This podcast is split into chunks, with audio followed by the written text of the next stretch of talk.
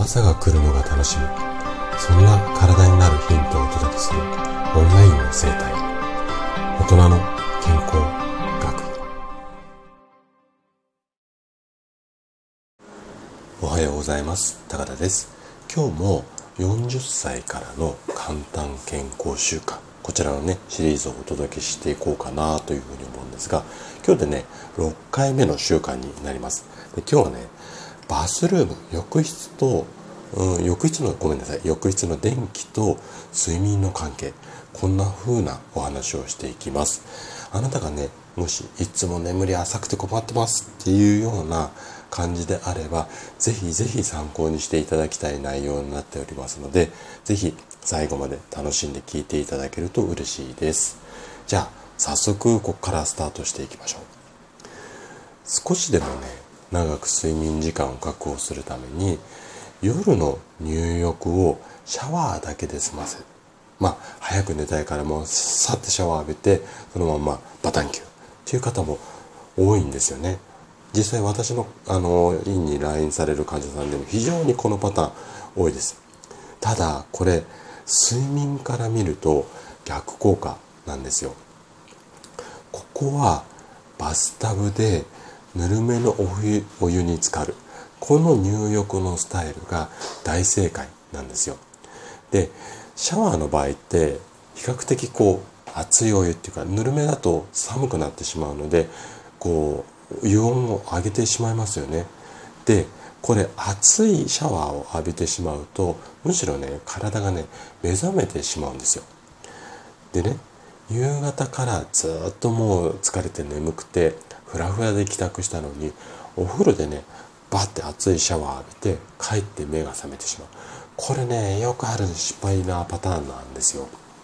でそれだけではなくて短い短い時間のシャワー。このお湯では皮膚のね表面しか温まらない。これもねデメリットなんですよ。で湯船に浸かって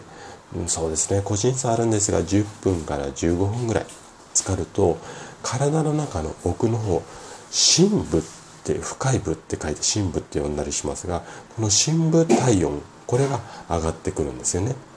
でお風呂上がってこの深部体温が上がったことによってだんだんだんだん下がっていくことでゆっくり眠りに入っていくこれが体にとっては理想な、まあ、流れというか睡眠までのスタイルなんですよね。さらにお風呂で目覚めてしまう失敗を防ぐもう一つのポイントがあります。これはね電気照明なんですよ。で明るすぎるバスルーム。意外意外とあのお風呂って明るくこう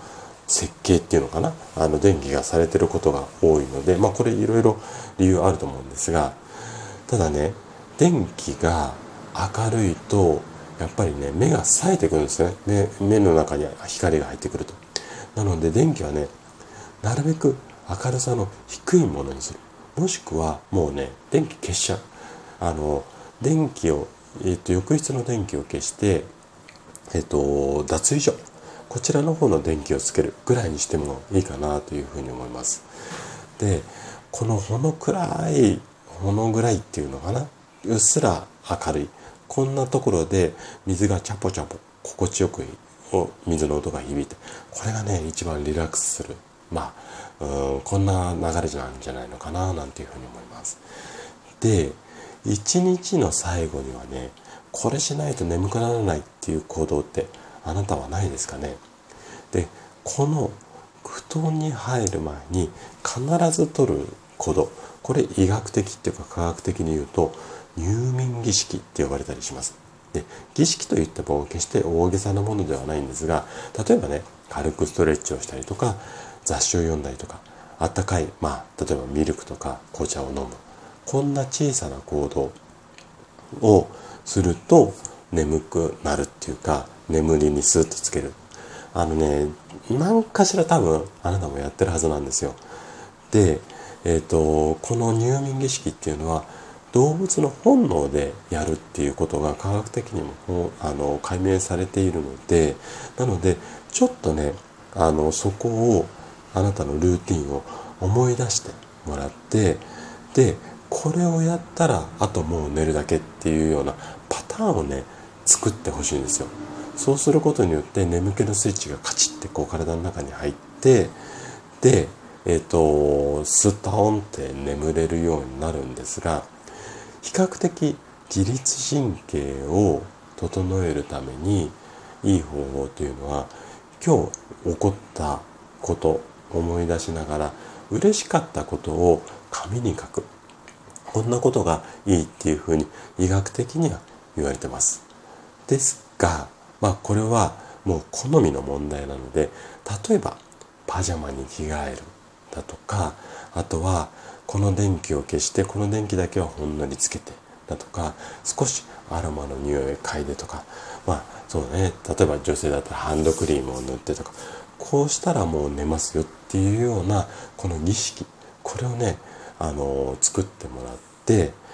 で、えーと、ストンと眠りに落ちるこういうようなリズムを作ってもらいたいんですよ。あとねここでちょっと大切にしなきゃいけないのはこの儀式の中に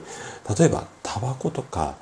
お酒ここはね入れないでもらいたいんですよ。よくね、寝酒、ナイトキャップなんて言われたりしますけれども、これね、アルコールが、えっと、要はおしっこ出やすくなるので、夜中にね、目が覚めてしまう。こんな傾向もあるので、あとはね、タバコ吸うとニコチンで血管がキュッてちあの縮こまりますので、リラックスじゃなくて、反対に緊張状態になるので、